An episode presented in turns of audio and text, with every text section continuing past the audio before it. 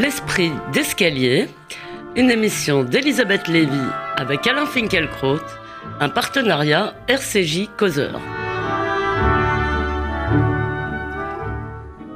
Bonjour à tous, bonjour Alain Finkielkraut. Bonjour.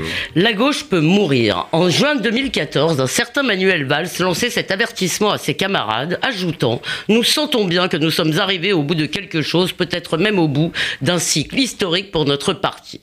Trois ans plus tard, cette déclaration résonne comme une prophétie autoréalisatrice. En annonçant mercredi qu'il voterait pour Emmanuel Macron au premier tour de la présidentielle, car a-t-il dit Je ne veux pas prendre de risques pour la République, Valls a pris un autre risque, celui d'être considéré comme le premier fossoyeur du parti fondé par François Mitterrand en 1971. Dans une campagne riche en retournements, ralliements et reniements, le spectacle d'un ancien Premier ministre flinguant le candidat investi par son parti contre lui pour soutenir un ex-ministre dont il n'a cessé de réclamer la tête a suscité une flopée de noms d'oiseaux et de commentaires ravageurs. Euh, pathétique, minable, infâme, traître, même Laurent Geoffrin n'a pas été ébranlé par le revolver Le Pen braqué sur la tombe des électeurs après la post-vérité, écrit le directeur de Libération, la post-loyauté. Au bout de la route, un spectre se profile, la post-démocratie.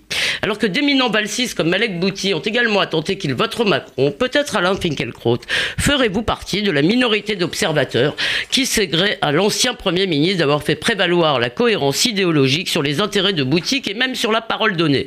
En attendant, on ne sait pas si la gauche survivra à son explosion façon Pulse, mais dans ce champ de ruines, il y a déjà une victime, cher Alain, cette gauche républicaine et laïque que le point, il y a un an, baptisait la gauche Finkielkraut. Alors démarrons immédiatement, c'était mercredi matin chez Jean-Jacques Bourdin. Emmanuel Valls a dit Je voterai Emmanuel Macron dès le premier tour. Alain Finkielkraut, est-ce que vous avez été choqué? Est-ce qu'il n'aurait pas dû faire comme Alain Juppé? Euh, Est-ce qu'on peut s'asseoir sur le vote des militants et sur sa parole de la sorte? Alors, euh, Manuel Valls est en effet accusé d'avoir trahi les siens et sa propre parole en appelant à voter pour Emmanuel Macron. Martine Aubry qui a l'air de bouder même quand elle est contente, et ce coup-là, très en colère. Et Arnaud Montebourg est carrément sorti de ses gonds en traitant dans un tweet assassin l'ancien Premier ministre d'homme sans honneur. Mais enfin, si les mots ont un sens, Valls a trahi des traîtres.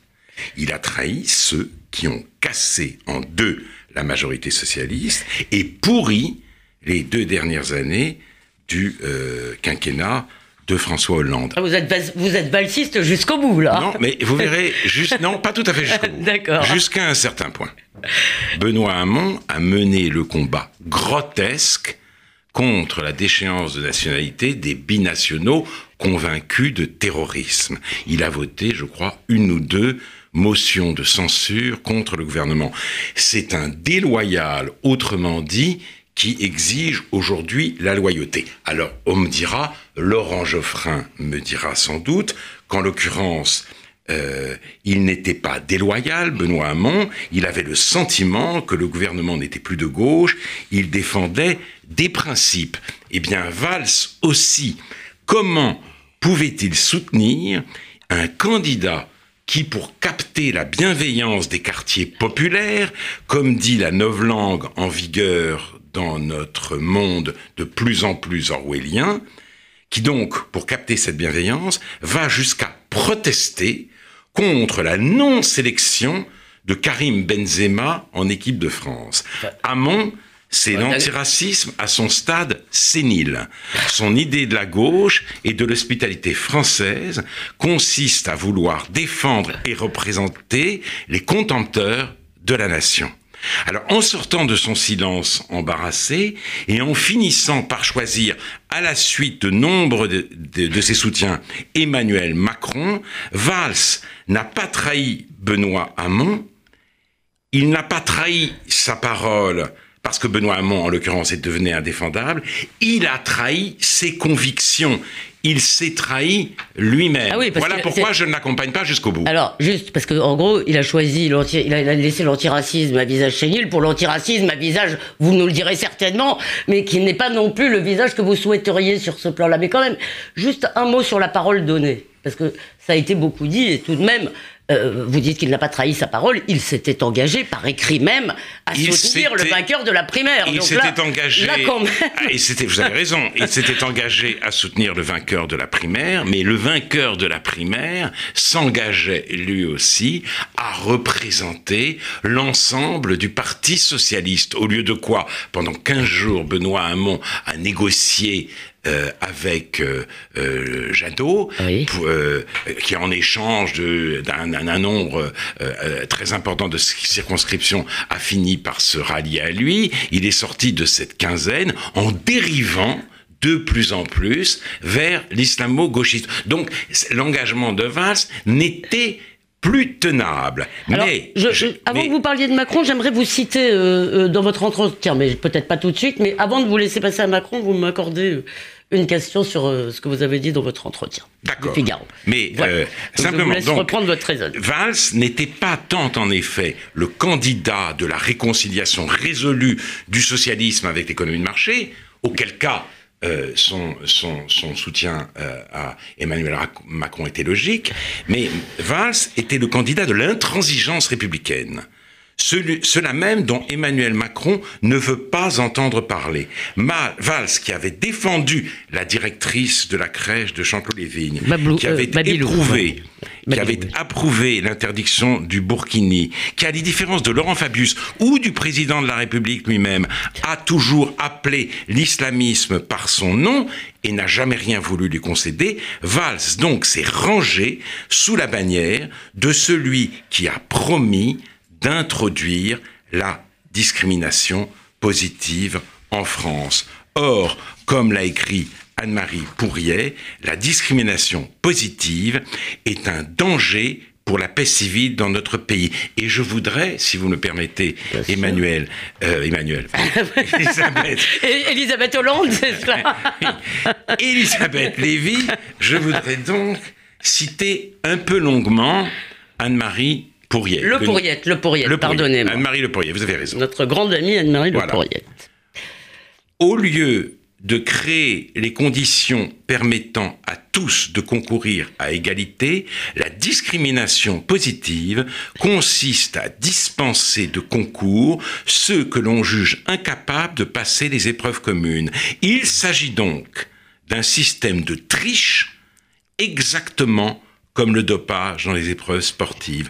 De tels procédés, d'ailleurs, ne sont pas admis dans le domaine des sciences dures, mathématiques, physiques, et ils sont strictement déconseillés lorsqu'il s'agit de former et de recruter notamment des chirurgiens ou des pilotes de ligne. Enfin, et surtout, ce type de mesure préférentielle a un coût social, moral et politique très lourd. Il renforce d'abord le communautarisme dont il est issu en incitant les individus à s'inscrire dans un groupe pour pouvoir bénéficier des avantages accordés et en perpétuant ainsi les assignations à identité, une société qui remplace la méritocratie républicaine par la médiocratie sociétale et instaure un système où les catégories ethno-raciales et sexuelles se partagent le gâteau, cette société se met en péril et menace gravement la paix civile. Qu'est-ce qui arrive fatalement lorsqu'à un concours de recrutement de pompiers de Los Angeles, un noir est reçu avec 9 sur 20 et un blanc collé avec 15 sur 20. Que ressent le citoyen qui lit dans un quotidien ces propos du président d'un grand groupe français? Lorsque nous rencontrons un candidat qui a un prénom d'origine étrangère, il a plus de chances d'être recruté que celui qui porte un prénom français de souche. Inutile de jouer les tartuffes devant la montée des extrêmes. Lorsqu'à longueur, longueur d'actes et de discours démagogiques et clientélistes, certaines élites dirigeantes ne font que semer les ferments de l'amertume. Je crois qu'il voilà qui est envoyé. Voilà qui est. C'est-à-dire, c'est-à-dire d'un côté, si vous voulez, le communautarisme, de l'autre côté, le ressentiment. En fait, c'est ça que nous dit Anne-Marie Le Pourrier. Absolument. Je l'ai dit, je l'ai dit ici même d'ailleurs. J'ai voté pour Manuel Valls aux primaires de la gauche. Et la défaite de la gauche laïque et républicaine m'a attristé. Ma tristesse augmente d'un cran car nous assistons, après sa défaite, à son suicide. Euh, elle ne fait plus partie de notre paysage politique. Au suicide de la gauche De la gauche, de la laïque de la gauche, républicaine. de la gauche républicaine. Elle ne fait plus partie de notre paysage politique. Il y a la gauche qui nie le choc des cultures en abjurant la nôtre. Et il y a la gauche mélanchonienne qui, euh, premièrement, juge que la principale menace qui pesant sur la laïcité, c'est dans le monde la théocratie tibétaine et dans notre pays le maintien du concordat napoléon- napoléonien en, En Alsace, Alsace-Moselle. Nord- en Alsace-Moselle. Et- Alsace-Moselle, Alsace-Moselle, oui. Alsace-Moselle. Qui, euh, deuxièmement, jette le XXe siècle aux oubliettes en affirmant que pour mettre fin à la guerre, il suffit de faire la paix. Hamon et Mélenchon ont bien d'autres choses à faire que de m'écouter, mais je vais faire comme si et leur lire ce fragment du grand philosophe tchèque Karel Kosik, mort en 2003. Parmi les phénomènes qui avaient façonné de manière déterminante le XXe siècle qui s'en va, le nazisme et les communismes appartiennent déjà au passé. Mais il n'en reste encore un, il perdurera, il s'en- en s'étendant dans des proportions gigantesques, il se mondialise et s'apprête à passer en force dans le siècle suivant le mal de Munich. Voilà ce que je voulais euh, répondre. On a certes, d'ailleurs parlé- on n'est pas à l'abri des surprises. La gauche républicaine va peut-être renaître. Aujourd'hui, en tout cas, j'emporte le deuil. Oui, euh, ça je le comprends. Je voudrais tout de même revenir euh, un instant hein, avant de passer euh, à la suite de votre raisonnement, euh, Alain Finkielkraut. Je voudrais revenir sur la façon dont euh, Manuel Valls a justifié que son choix. Les, termes, évidemment, valent le coup d'être entendus. Rien n'est joué pour le premier tour ni pour le second dans un climat nauséabond. Je crains une abstention forte. Je m'é- je m'étonne aussi qu'on ne souligne même plus le risque du Front National. Et maintenant, je vous cite vous-même dans un excellent entretien paru hier dans le Figaro que j'invite les auditeurs à lire. On n'attend pas comme naguère le verdict des urnes, on attend la confirmation dans les urnes d'un verdict déjà rendu. Les citoyens que nous sommes sont mis en demeure de valider ce scénario écrit d'avance, éliminer au premier tour le candidat de la droite et du centre discrédité par les affaires, puis élire au second tour le candidat d'En Marche pour faire barrage au Front National. Il ne choisit plus en votant de choisir mais d'obéir. Donc, qu'est-ce que- qu'est-ce qu'on doit faire? On doit désobéir? Je ne sais pas exactement Mais- ce qu'on doit faire, mais je crois que sur la question du Front National. c'est hein, un vrai même. problème que ce chantage abétissant qui pèse sur nous. Voilà. Il voter contre le péril brun et euh, oublier toutes vos, euh, vos inquiétudes, euh, vos réticences, vos critiques. Vous euh, euh, dénoncez les méfaits de la vision politique du monde, vous êtes attaché à les républiques, vous savez le mal que peut provoquer la discrimination positive. Non, cela, ne pensez pas à ce qui se passe, mais seulement à ce qui s'est passé. Et je crois que ce chantage doit être combattu parce que ce qui renforce le Front National, nous avons déjà eu l'occasion de le dire, c'est précisément de lui abandonner la laïcité, la République, puis la culture, puis la continuité française. Et à, ce compte-là, euh, on, rend à terme la victoire euh, du parti de Marine Le Pen inéluctable. Alors, euh, j'en profite d'ailleurs pour dire que Vincent Trémollet de Villers vous a gratifié du très beau titre euh, Alain Finkielkraut euh, du, de chef du parti. Il a dit chef, c'est ça? De chef du. De, pas chef, non. Le meilleur représentant Donc, du parti de l'inquiétude. Voilà. De parti de l'inquiétude, voilà. Et euh, ce n'est peut-être pas très gai, mais c'est un très beau titre. Je voudrais, pour vous introduire, vous rappeler une autre citation de Manuel Valls, qui, toujours pour justifier son choix ou pour l'expliquer, a dit Je veux donner plus de force aux candidats réformistes, progressistes. Alors, alors, vous n'êtes pas progressiste Ah, maintenant. Voilà. Vous êtes contre le progrès. Alors même que la gauche se brise et que la droite, si son candidat échoue, risque fort de se déchirer, Emmanuel Macron, fort de sa virginité politique, propose, en effet, de remplacer le vieux clivage droite-gauche par l'opposition des progressistes et des conservateurs. Alors prenons le temps d'examiner cette nouvelle offre politique. Le progrès, c'est quoi?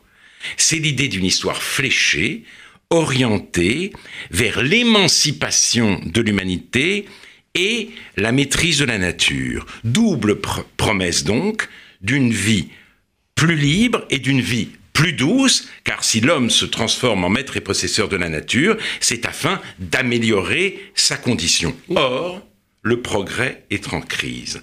L'avenir est de moins en moins prometteur et de, plus en plus menaçant. Comme le disent Karel Kosik, que j'ai cité tout à l'heure, et aussi Cornelius Castoriadis, la dualité associant la liberté et la domination s'est révélée, révélée fatale. Euh, Karel Kosik écrit ceci L'homme moderne, qui au début, à l'époque de Descartes, Diderot, Mozart, Kant, éprouvait et pensait son émancipation de la dépendance des autorités comme un essor et un envol, se sentait et vivait comme un sujet héroïque en marche vers la liberté, tombe toujours plus sous la dépendance de sa propre création, du système à créer une incommensurable richesse. La substitution fatale se produit alors, l'époque moderne est celle d'un subjectivisme déchaîné où l'homme, le sujet d'autrefois, est de plus en plus enchaîné par les forces du système de production et en devient le prisonnier et euh, l'objet. Qu'est-ce que ça veut dire? La, gauche et la droite étaient les deux versions socialiste et libérale du progrès. Mais maintenant que le progrès nous échappe, qu'il n'est plus maîtrisé, mais compulsif, irrépressible, automatique, qu'il ne laisse rien d'intact, que nulle région du monde ne se dérobe à son emprise, à ses manipulations, au mouvement circulaire de la production et de la consommation, que euh, les animaux, euh, puis l'homme lui-même, entrent dans l'ère de la fabricabilité, et l'urgence n'est plus, si vous voulez, d'incarner le progrès ou de l'accompagner, mais peut-être de l'interrompre. Et la droite comme la gauche sont évidemment euh, euh, prises à contre-pied, perplexes, hagardes, déboussolées. Enfin, de l'interrompre, ça vaut peut-être pas pour toute la planète, parce que le progrès démocratique, le progrès euh, vers l'émancipation, il reste quand même je parle, à conquérir. oui, mais alors justement, pour, je parle de ce progrès-là. Je parle de ce progrès-là compulsif, de cette technicisation déchaînée, cette artificialisation. Et nous avons une autre surprise par rapport au progrès, un autre sujet de grande perplexité. L'histoire elle-même, nous en avons parlé la semaine dernière, se brise. Et sur les ruines du progrès universel surgit inattendu et violent le choc des, des, civilisations. Donc Octavio Paz a donc tout à fait raison d'écrire que les seuls obscurantistes aujourd'hui sont ceux qui ont la superstition du progrès. Et en guise de renouveau, Emmanuel Macron est l'incarnation souriante et triomphante de cette superstition. Alors comment, comment vous appelez alors l'aspiration tout simplement légitime à une société plus juste, à une société meilleure dans laquelle les, les gens peuvent mieux s'épanouir et se réaliser? Ben, Je dirais d'abord... pas le progrès, comment vous l'appelez? Je, je, ben, je Peut-être que pour que cette société soit plus juste et plus vivable, faut-il être capable de reprendre en main ce processus devenu complètement autonome. Et ce que je constate, c'est que euh, Emmanuel Macron remplace le crivage périmé de la droite et de la gauche par une opposition plus indigente, plus désolante, plus, euh, plus inquiétante encore et sépare, si vous voulez, l'économie et la discrimination positive, qui n'entend résorber le choc des civilisations, et s'il n'a pas inscrit la gestation pour autrui dans son programme, c'est, nous dit-il, parce que les mentalités ne sont pas prêtes. Ah, voilà qui promet. Le progrès, ben voilà. le progressisme macronien est une liquidation. Et alors là, justement, je dis. Mais j'aurais une question. Je dis que c'est dommage parce que la vie politique était verrouillée. Hein qui avait envie de s'inscrire ou de faire carrière chez les Républicains, chez Jean-Christophe Lagarde ou Ruth Solferino hein Et voici qu'une nouvelle offre surgit. Les cartes sont redistribuées. Et je le vois, cette candidature, je l'entends, ah, cette vous bien qu'elle séduit réellement. Que C'est-à-dire qu'elle libère des énergies, elle fait naître des ambitions tout à fait légitimes, elle ouvre le champ des possibles. Des jeunes gens brillants qui n'auraient jamais pensé à faire de la politique se posent des questions et certains rejoignent En Marche avec l'idée de tenter leur chance et, peut-être de se présenter aux élections. Et, j'ajoute que des gens qui étaient revenus de la politique, des gens, euh, Luc Rosenzweig dans le prochain causeur explique pourquoi son vote de vieux ira vers Macron. Voilà. Alors je n'ai vraiment pas envie de les, décourager. Je suis touché par cette effervescence mais j'ai peur qu'il se fourvoie et qu'il se rende compte, tôt ou tard, qu'avec Macron, c'est l'obscurantisme du progrès qui a pris euh, le visage de la nouveauté. Et euh, ce sera donc une, une belle occasion manquée à mes yeux. Alors, je trouve que je suis très contente que vous ayez parlé de ces énergies, parce que beaucoup de gens euh, y compris à causeur d'ailleurs, ont tendance à euh, rabattre le phénomène Macron sur simplement une espèce de, folie médiatique. Alors je crois, moi, qu'il y a un réel engouement. Et je pense qu'on peut pas simplement le, réduire, euh, le réduire à cela. Mais je voudrais revenir sur ce que vous avez dit. Est-ce que dans le fond, ça n'a pas le mérite de la clarté, ce nouveau clivage? Le clivage droite-gauche ne voulait plus rien dire dans la mesure où, prenons un exemple d'un sujet qui vous est cher, sur l'école, vous voyez bien que les deux visions de l'école on peut les définir effectivement comme une vision progressiste, pédagogique, etc., puis une vision plus conservatrice, la vôtre, la nôtre, en l'occurrence. Donc, est-ce que ce clivage qui vous déplaît euh, n'a pas au moins le mérite de la clarté, si euh, à ceci près, évidemment, qu'il a l'inconvénient de faire un grand parti de la continuité historique qui va d'Alain Finkielkraut à Marine Le Pen. non, et c'est surtout, si vous voulez, euh, qu'il continue à appeler progrès ce qui depuis longtemps a cessé d'en relever. Alors je vous donne un exemple. Euh, j'ai vu l'autre jour un reportage au journal de France 2 sur la bétonisation du grand désert de l'Arizona.